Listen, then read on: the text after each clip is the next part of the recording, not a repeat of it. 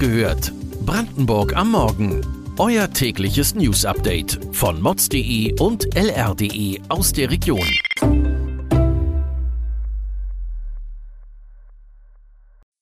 Guten Morgen an diesem 22. Juli. Bahn stoppt den Verkauf von Bahnhöfen. Rechtsextremismus Vorwürfe gegen einen Bürgermeisterkandidaten in Senftenberg. Zahnärzte in Brandenburg schreiben Brandbrief an Ministerpräsident Wojtke. Das und mehr erfahrt ihr heute bei Wach gehört, Brandenburgs Morgen-Podcast von mods.de und lr.de.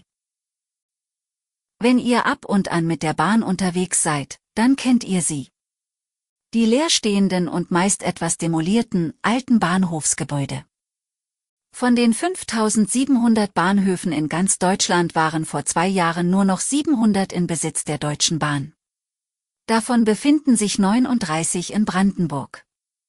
Und nun möchte die Deutsche Bahn AG den Verkauf von Bahnhöfen stoppen.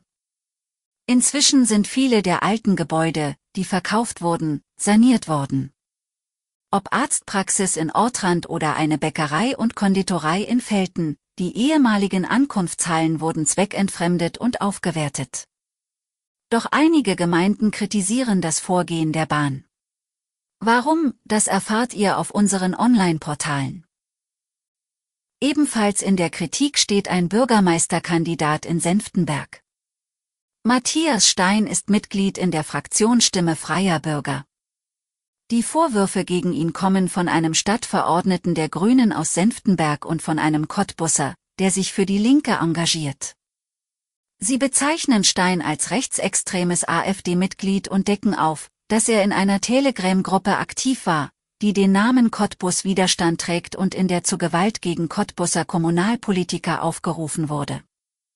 Matthias Stein bestreitet den Vorwurf, Administrator der Gruppe gewesen zu sein, seine Mitgliedschaft allerdings nicht.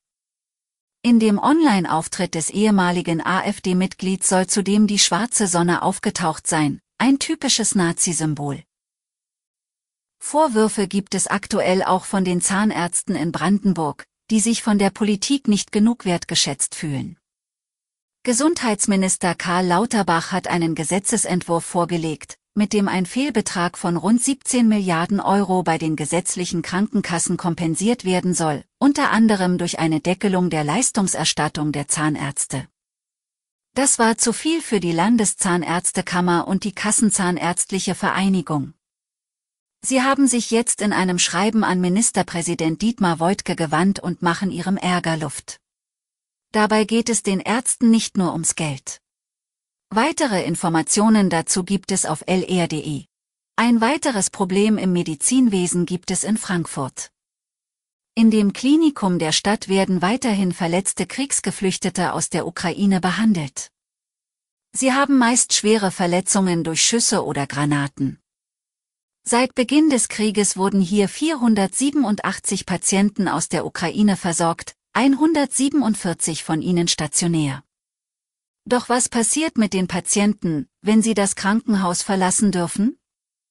Weder die zentrale Ausländerbehörde in Eisenhüttenstadt noch die Stadtverwaltung Frankfurt sieht sich derzeit imstande, die Menschen zu versorgen. Die hohen Temperaturen der vergangenen Tage haben den Wasserverbrauch im Niederbarnim enorm ansteigen lassen. Ein Zustand, der nicht lange gut gehen kann, wie der Bürgermeister von Panketal, Maximilian Wonke, klarstellt. Die technischen Anlagen des örtlichen Wasserwerks sind für derart hohe Abnahmen nicht ausgelegt. Der Niederbarnimer Wasser- und Abwasserzweckverband bittet darum, Rasenflächen nicht zu wässern. In Panketal tritt zudem ab August ein Sprengverbot in Kraft.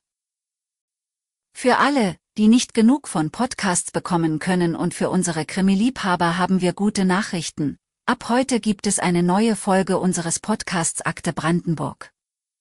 In der neuen Episode widmen wir uns dem Mord an Gerda K. in Cottbus und erklären, was der Oberbürgermeister von Cottbus damit zu tun hat und warum der Bundesgerichtshof hier massive Verfahrensfehler festgestellt hat. Ihr findet die Folge überall da, wo ihr Podcasts hört. Schaut doch gerne mal vorbei.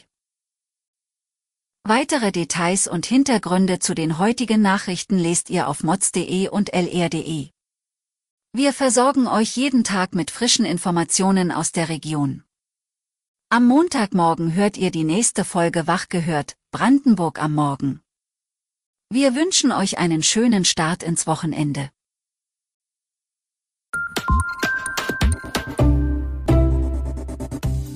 Wach gehört. Brandenburg am Morgen ist eine Produktion von mods.de und lr.de. Wir freuen uns auf euer Feedback per Mail an wachgehört.mods.de. Ihr findet uns auf allen bekannten Podcast-Plattformen. Abonniert uns für euer tägliches News-Update.